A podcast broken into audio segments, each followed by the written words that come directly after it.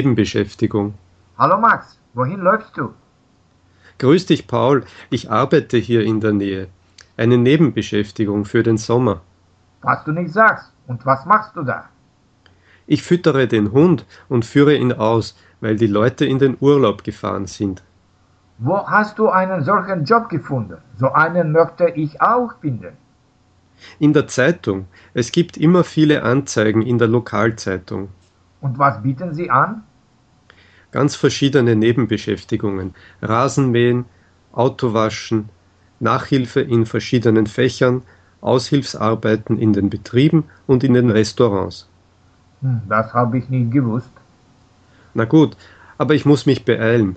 Rex, ich meine den Hund, wartet auf mich. Danke für eine gute Idee. Ich schaue mal, was in der heutigen Zeit Zeitung steht.